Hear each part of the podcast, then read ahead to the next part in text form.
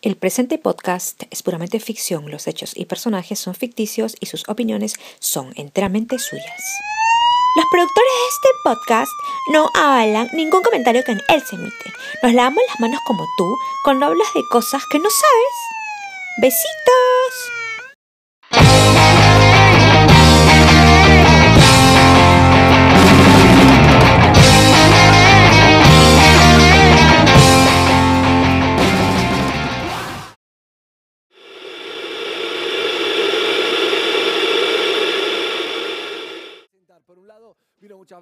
Ya falta poco, mi amor. Pronto nos veremos. Ha pasado un siglo y medio desde que te fuiste y ahora siento en la boca el sabor metálico de la muerte y el olor de tu perfume.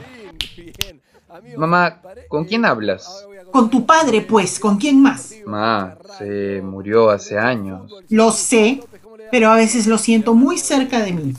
Cuando me despierto en medio de la noche y siento frío, siento cómo me abraza. Los muertos no pueden abrazarte. Deja el teatro, mami, que lo detestas. No estoy loca, Jorge. Sé que los muertos no pueden abrazarme. Entonces, Entonces, ¿qué esperas? Soy persona.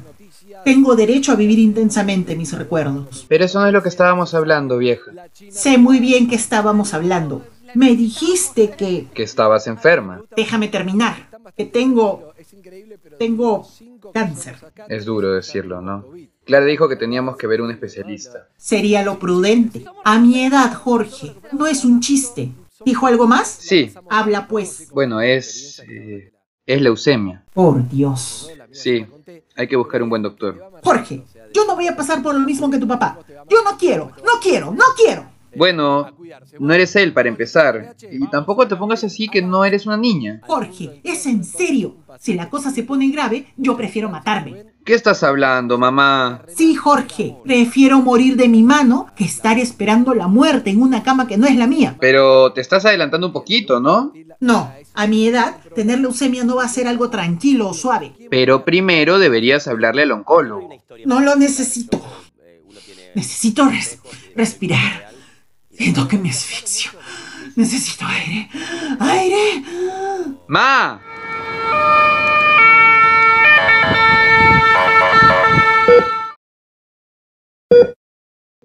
Clara, ¿va a ser siempre así? Es normal que la gente tenga ataques de pánico cuando se entera de estas noticias. ¿No estarías tú así si te enfrentaras a una enfermedad grave o la posibilidad de un pelotón de fusilamiento? Pues... eh, Piénsalo. Si hasta cuando salíamos tenías palta cuando tenías culpa, imagina saber que puedes morir.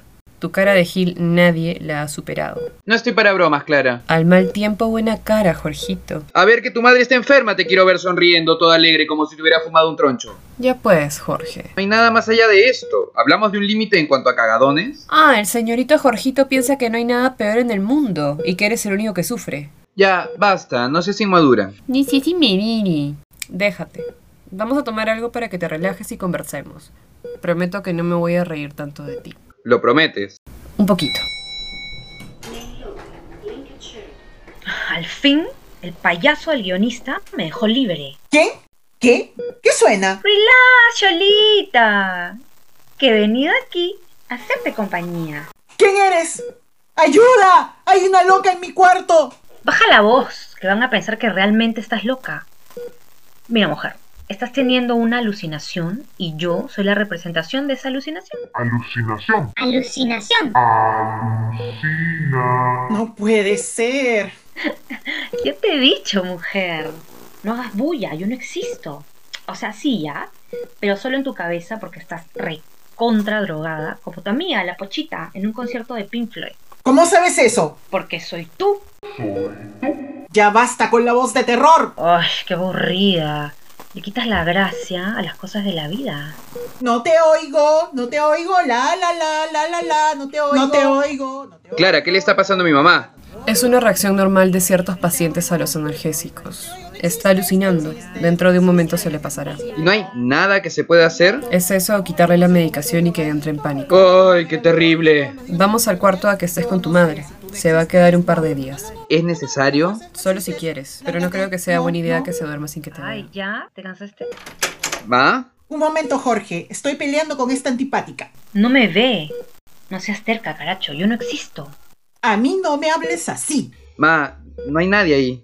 Te dije. Bueno, ma, ahora te vas a dormir. Mañana vamos a tener varios procedimientos. Ok, ok. Te tienes que ir, ¿no? Sí, me voy. Adiós. Dejas a tu pobre madre abandonada en el peor momento. Mami, deja el drama. Ay, sí, mujer, no seas patética. No soy ninguna patética. Bueno, mami, tu actitud de chantaje no contribuye. Te dije que no seas patética. Estás peor que esas que vuelven con su ex en cuarentena. Un poco de dignidad, mujer. ¿Qué me hablas así, oye, igualada? Mamá, me voy, estás redrogada. Yo no soy ninguna drogadicta. ¿Y los tronchos que te fumabas antes de ir a la playa?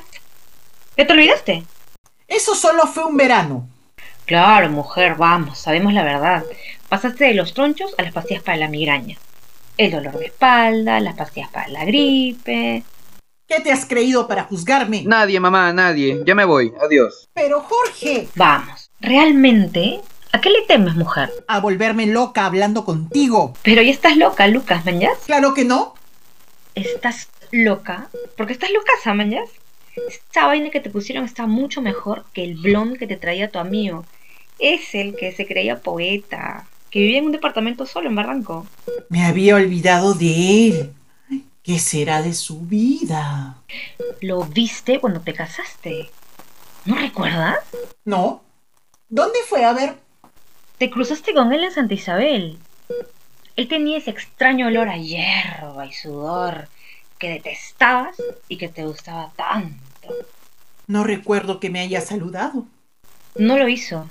Estaba como tú ahora, alucinando con un ente como yo que existe y no existe. ¿Y cómo sabes eso? Los entes tenemos nuestras reuniones, pues. Hacemos nuestras videollamadas y conversamos mientras cheleamos, pues. ¿Y él pensaba en mí? La verdad, hija, no lo sé. Como tampoco sé qué le viste. Es que era lindo. Tenía una cabellera inmensa, llena de rulos, y cuando estábamos juntos me leía poesía.